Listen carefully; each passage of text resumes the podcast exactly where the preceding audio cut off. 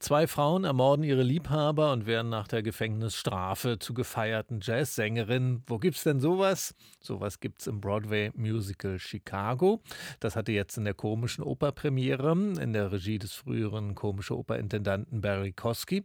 Und unser Kritiker Kai Lös Kaiser, der war bei der Premiere am Samstag dabei. Hallo Mhm. Kai. Ja, hallo. Es war ja die erste Premiere der komischen Oper jetzt im Aus Ausweichquartier Schiller Theater, also eine Art Hauseinweihung. Eine gelungene? Also jedenfalls stellt das, was Glamour und Stroboskopproduktion anbetrifft, alles in den Schatten, was es überhaupt je für dieses Musical gemacht äh, worden ist und gegeben hat, einschließlich des Filmes Chicago, der bekannt geworden ist.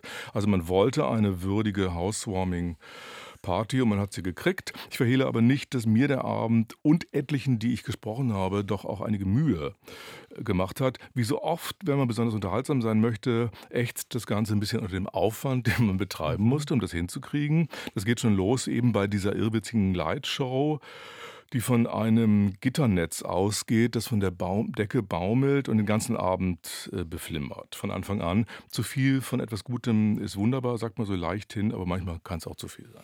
Bevor wir da weiter einsteigen, vielleicht erstmal doch noch mal kurz, worum geht es eigentlich in Chicago, beziehungsweise was äh, interessiert Barry Kosky daran? Also gesagt hast du es eigentlich schon fast vollständig. Zwei inhaftierte Mörderinnen wollen zurück ins Musikgeschäft. Aus dem Knast heraus organisieren sie die, ihr Comeback sozusagen oder ihre Karriere.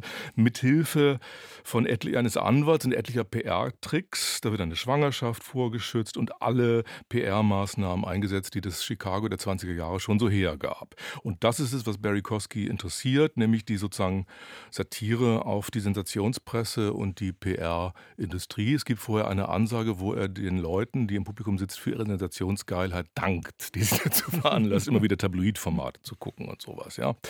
Mit dem Folgeproblem, dass dann die Beziehungen zwischen diesen beiden Mädels, die nämlich ziemlich bitchy drauf sind, an den Rand gedrängt wird. Das Stück verliert ein bisschen sein Zentrum. Und zum Beispiel die Funktion von Velma Kelly, die schon im Knast sitzt, als die andere reinkommt, versteht man eigentlich kaum noch. Die Aufführung, das ist das Problem, wird durch diese Befrachtung einen Tick, einen Zacken zu langsam. Und das finde ich erstaunlich bei dem Tempokönner Barry Kosky. Ähm, was stellen dann die Darstellerinnen so an? Katharine Mehrling spielt ja die Rolle der Roxy Hart, beziehungsweise singt sie sie. Das wenigstens gut? Ja, ja.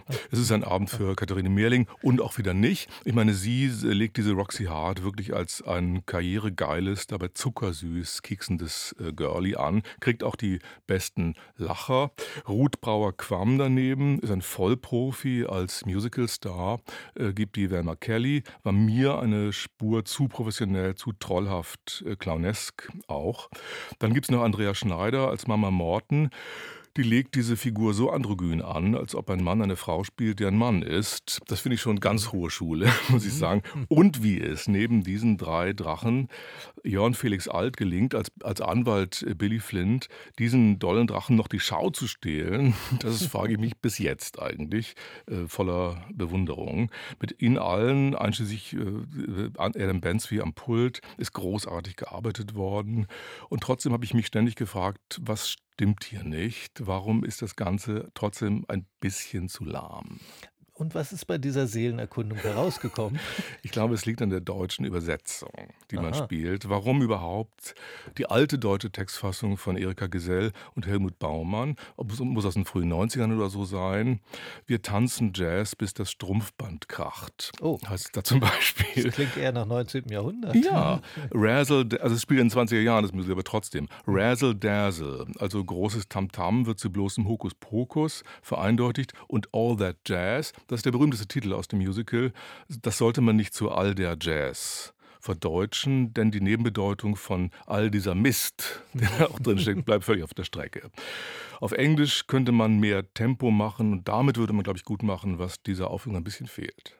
Also ein sehr gemischtes Fazit, was du da ziehst. Ne? Also ich glaube schon, die Aufführung, so super gut sie gearbeitet ist, wird ihren Weg machen. Trotzdem muss ich zugeben, das Stück ist auch musikalisch gesehen nicht reich genug, um hier nicht in Glanz und Glamour ein bisschen auf Grund laufen zu können. Das Stück ist längst nicht so gut wie das andere Meisterwerk von Cantor und App, das ist Cabaret, was hier schon seit Jahrzehnten erfolgreich läuft. Teilweise sind das reparable Schwächen, die ich hier sage, also was das Tempo anbetrifft.